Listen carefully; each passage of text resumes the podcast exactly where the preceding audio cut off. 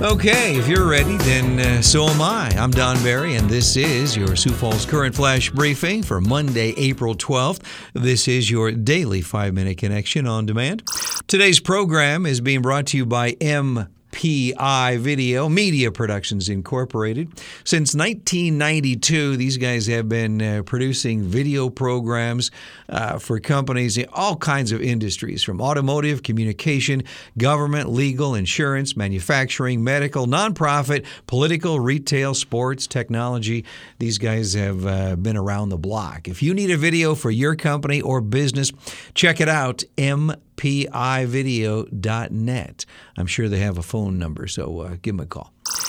Did you get outside this weekend? Oh, it was gorgeous, wasn't it? Yeah, unfortunately, it will be cooling off a bit today.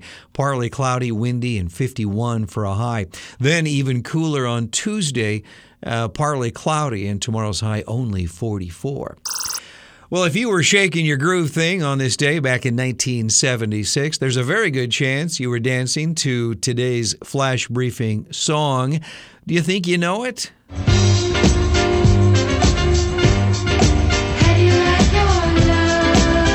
Certainly a one hit wonder. I'll even name the artist, and I'm not sure you'll be familiar with that. But anyway, that's coming up. On our celebrity birthday list for April 12th, singer songwriter Vince Gill turns 64 today.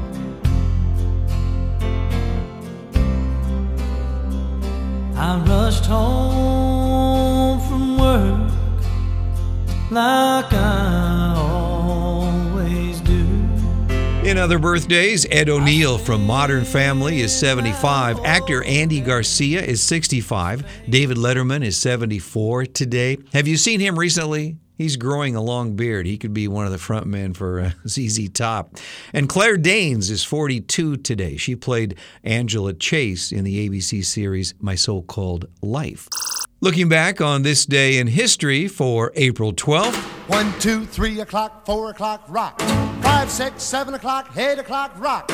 Nine, ten, eleven o'clock, twelve o'clock, rock. We're gonna rock around the clock tonight. Put your glad rags In 1954, on this day, Bill Haley and the Comets recorded this song, Rock Around the Clock.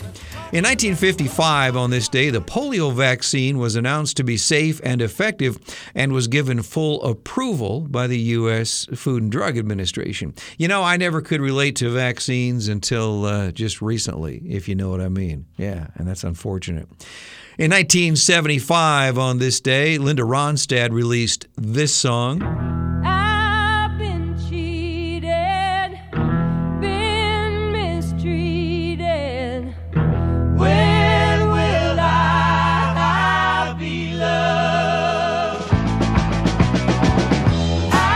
2020, on this day, OPEC and other major oil companies agreed to the largest ever drop in production to stabilize world prices.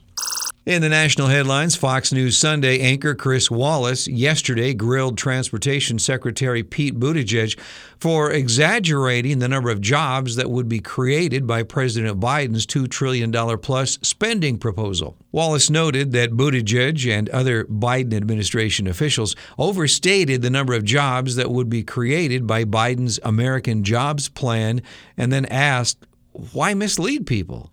Buttigieg responded, You're right. I should have been more precise.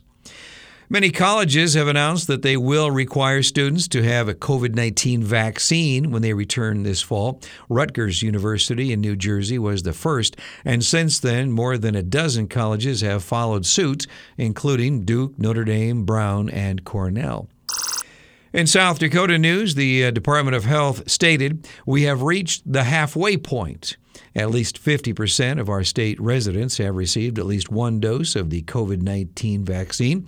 That places South Dakota among the top states for getting people vaccinated. According to the State Department of Health, uh, on Saturday, there were 238 new cases of COVID 19. There are 102 current hospitalizations, and the death toll remains now at 1,946.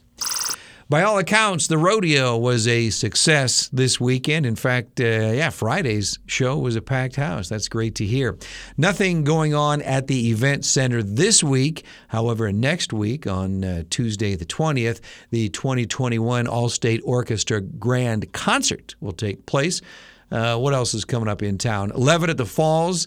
Uh, we'll have a concert a week from this Saturday, and Granger Smith will be performing at the District a week from this coming Sunday. I'll talk more about these events uh, later on this week. Our quote for the day is about having more. It's from Alex Steffen. More is not better. Better is better. You don't need a bigger home, you need a different floor plan. You don't need more stuff, you need stuff you'll actually use. I can't argue with that. Our flash briefing flashback song is from 1976. It went to number one on the Billboard charts that year. This is Andrea True Connection. More, more, more.